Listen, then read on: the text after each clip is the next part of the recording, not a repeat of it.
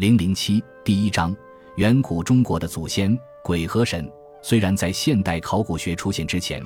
人们对于在公元前第二千纪后期统治华北平原的商王朝所知极少，但现在他作为中国宗教文化众多基本特征之滥觞的地位已经得到认可。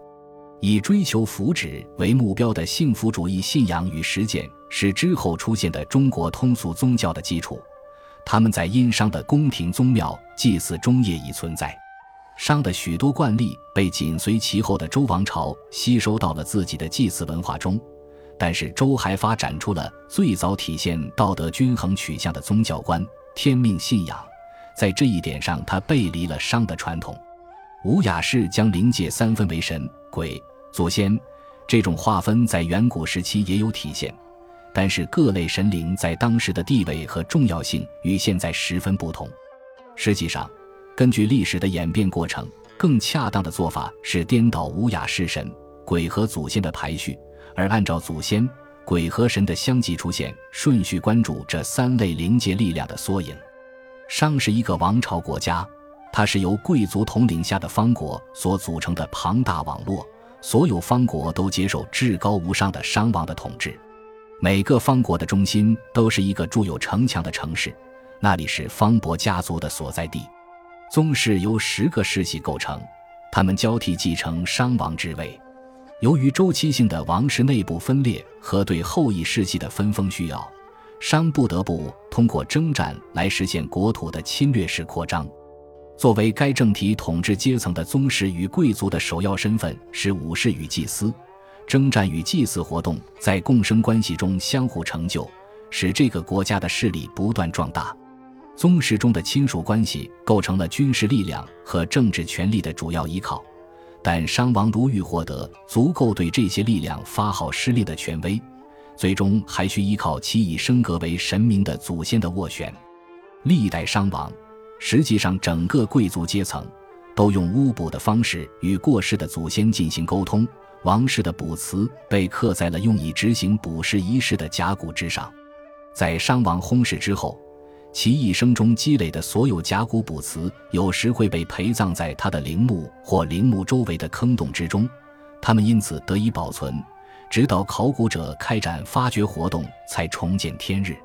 我们对商朝统治阶级活动的多数了解，都源自这些甲骨卜辞，它们也是东亚现存最古老的书面文字。商人超越生死之界。将世俗世界的社会阶层和政治等级映射到了神灵世界。商朝统治者在与先祖对话时，将其神格化，认为死亡不过增强了他们的威严和力量而已。灵界的等级秩序由亲属关系确定，基本复制了世俗世界中的等级制度。祖先神在王族世系中越靠前，其地位就越高。因此，商王依靠克里斯玛实施统治。克里斯玛用马克思·韦伯的定义解释，就是人类因与神灵的特殊关系而被赋予的超凡能力。商王通过问卜或祭祖来运用神兽之力，这种力量可帮助他们获取农业上的丰收或战场上的胜利。最终，这些丰收和胜利又会巩固他们的克里斯玛型权威。毫无疑问，用克里斯马型权威代替武力，会使商的统治更加稳固。但如同人界常年为部落间的战争所扰，神灵世界中也会发生类似的冲突。有权使用神圣之力的，并非只有商王。实际上，每一个贵族之家，包括商的敌人，都可以基于与自家祖先神的密切关系，提出相似主张。祖先神相助其人世中的子孙的确切方式仍不太明确。在此点上。最普遍的学术观点是，商人信仰一位名为帝的至上神。对于普通人来说，至上神是高高在上、独善其身的人类命运的仲裁者。不同于亚伯拉罕诸教中的耶和华，帝从不把自己的意志施加于凡人。他无情无欲，对人类的顾虑不甚关心。在多数祈求者眼中，他难以接近，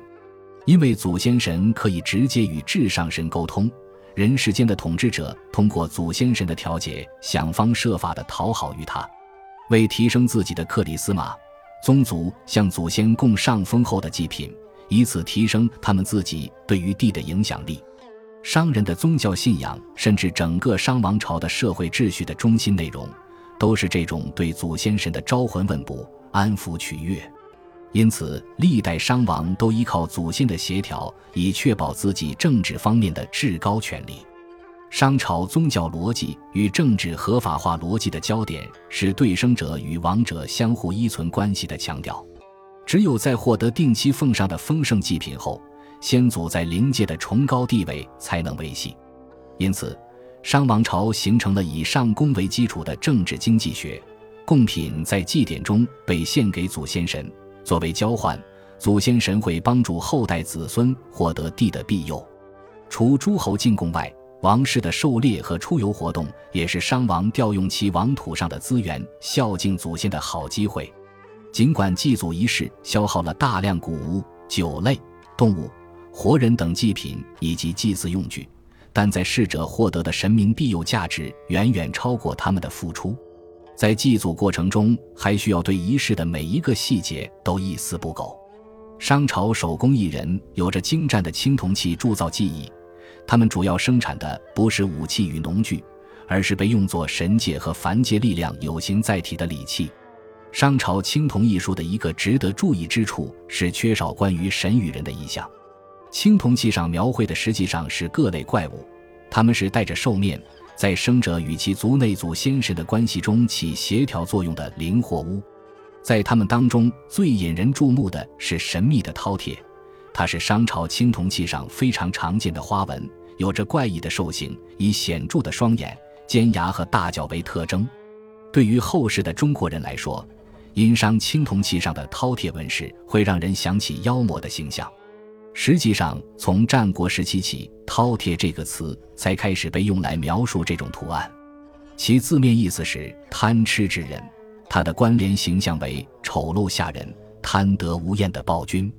虽然“饕餮”的原始含义是什么，仍是一个有争议的问题，也有很多学者认为它完全不具备图像学意义。但基本可以确定的是。商朝青铜礼器上的怪物是对神圣力量与世俗权威之结合的隐喻。商王朝统治者与其先祖间通过巫卜进行的沟通，对治国理政至关重要，因为所有重大决定都是根据卜辞做出的。然而，卜辞显示商人对其已故亲属的感情不仅有仰慕，还有畏惧。在举行祭礼时，虔诚之心稍显不足，便会招致严厉的惩罚。提到君主遭到疾病折磨的卜辞，通常都在询问哪位祖先被惹怒了，以及怎样才能平息其愤怒。具有讽刺意味的是，虽然生活在更早时期的先祖在时间上相距更远，但他们通常被描绘为强大仁慈的保护神。然而，那些最近死亡的祖先，他们在生前通常与问卜者有私交，却常常被卜辞确认为诅咒之源。卜辞还告诉我们。商人还信仰与特定地点有关联的自然神，赤冢中提出，这些自然神是地方统治家族的图腾保护神。商人在征服这些族群的过程中，把这些自然神也吸纳成了自己崇拜的诸神。在赤冢中笔下，商王朝采用的是由类似于邦国的部落方国构成的联邦制神权政体，各个部落被一个四处游历并不时巡游全境的君主联合在一起。他向地方神祇献上祭品，并从他们手中获取农业丰收或军事胜利作为奖赏。尽管赤冢中对商王朝政治制度及宗教信仰的描述在很多方面都饱受争议，但他关于亲属关系神圣属性的整体构想还是十分具有说服力。在商朝晚期，商人在对自然神和元祖的献祭上表现出了显著退步。后期的几位商王声称自己能够直接控制包括地在内的神灵世界，这种声明显然使那些起居中作用的神奇不再重要，而支撑该声明的很有可能是商王自己就是当时神奇的主张。商朝最后几位君王的卜辞还显示，他们对卜筮的依赖程度开始下降，而对祭祀活动的管理却越来越系统化、常规化，这反映出商王的自负不断膨胀。他们不再畏惧自己的祖先，因此，在商王朝的宗教信仰中，灵界与凡界、神圣与世俗间的区分并不明显。无论是至上神帝，还是其他商朝宗教中的弱神，他们都只要求生者对死者尽祭祀义务，而不会对凡人施加绝对化的道德标准。通过用正确的程序操办仪式，君王可以控制神灵，让他们服从自己的意志。商王克里斯玛的源泉不是作为英雄的君王个人，而是他所代表的集团，也就是他的宗族。同样，商朝的宗教信仰很少表现对个体死后命运的关切。心死之人保留了他们生前的许多个人特征和性情，但随着时间的流逝和记忆的消退，祖先渐渐简化为抽象的等级和头衔，取人性化与权威成为同义词。久远的祖先比新逝者拥有更强的力量，而对至上神帝来说，个人特征或其他类似元素从未存在过。因此，商朝的丧葬仪式缺少对堪作楷模的个体英雄表达敬意的环节。他关注的是每个个体如何在族系内恒久不变的等级秩序中找到自己的位置。商朝贵族的陪葬宣告了墓主的崇高地位。但他们的目的仅在于巩固并加强整个宗族的克里斯玛。商朝宗教信仰因此没有为神话传说留下太多余地，他强调的是祖先在仪式和亲属关系中所扮演的既定角色，而不是对个体的特征或人生历程的纪念。